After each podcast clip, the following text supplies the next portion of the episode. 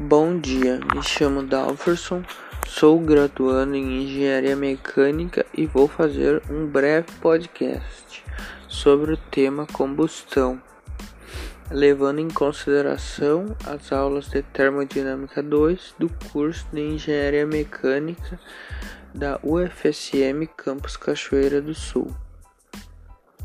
Fazendo um apanhado geral sobre combustão, é aplicada em muitos casos nos quais energia é necessária na forma de calor ou trabalho. Podemos utilizar um fogão a gás natural ou até mesmo uma churrasqueira, para mencionar algumas aplicações domésticas com combustão que utilizam o calor. Por exemplo, motores de combustão são basicamente máquinas térmicas que permitem transformar calor em trabalho, ou seja, convertendo energia térmica em energia mecânica. O calor é gerado através da queima do combustível, por exemplo, gasolina, etanol, diesel, até mesmo gás GNV ocasionando o trabalho necessário para a movimentação das peças mecânicas do motor. A força para tirar o motor da inércia é obtida pela realização de uma sequência de vários processos, no qual está envolvido o motor elétrico e posteriormente o combustível que fornece a energia ao sistema. O motor de combustão é usado em automóveis, motos, caminhões, navios, aviões, além de ter a possibilidade de ser empregado em outros campos, como bombear água, produzir ar comprimido, gerar energia elétrica como um gerador.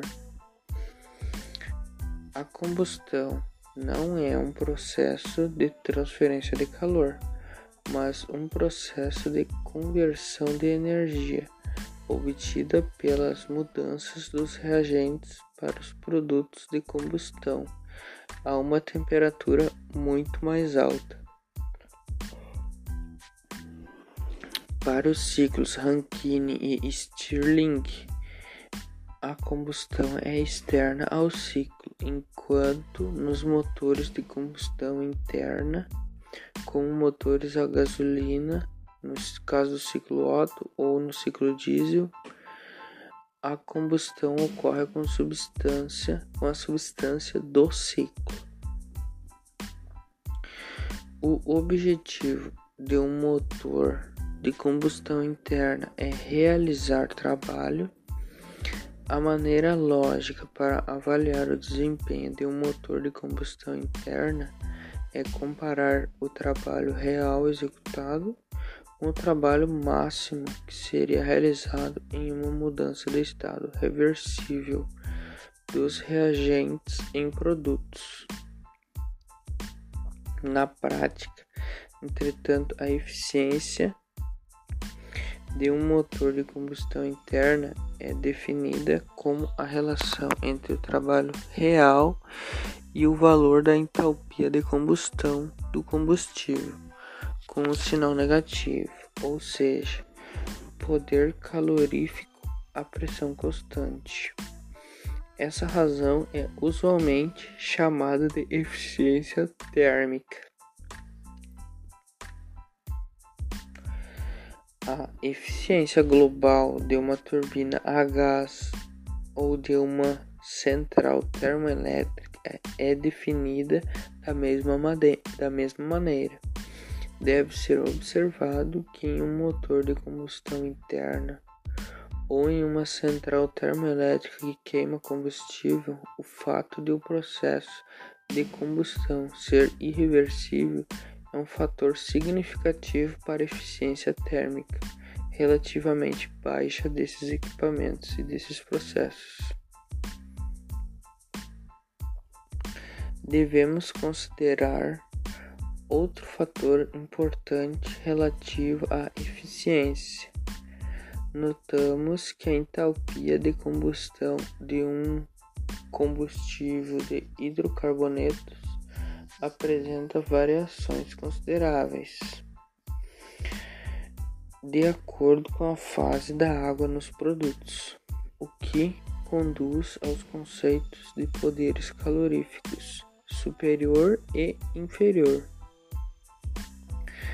Portanto, ao analisarmos a eficiência térmica de um motor, o poder calorífico utilizado para determinar essa eficiência deve ser claramente indicado para não ocorrer enganos ou falhas.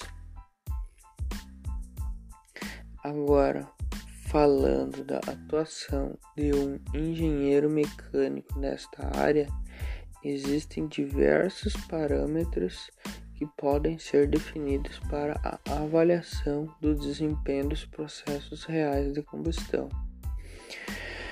E esses dependem da natureza do processo e do sistema considerado.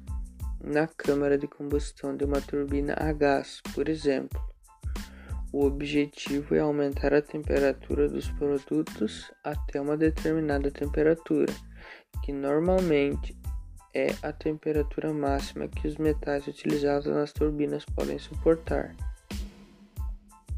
E quem é o responsável por fazer a análise ou dimensionamento dos materiais utilizados ou até a estimativa da temperatura que será alcançada é o engenheiro por ter o conhecimento, por ter o conhecimento específico necessário nesta área e com isso determinar as considerações necessárias para este projeto. Engenheiros mecânicos são frequentemente envolvidos em projetos de sistemas de combustão interna em motores, turbinas a gás, fornos, máquinas a vapor, queimadoras de caldeiras, nos quais os esforços desses profissionais concentram-se na melhoria dos sistemas de combustão, como no aumento da eficiência e na redução dos poluentes.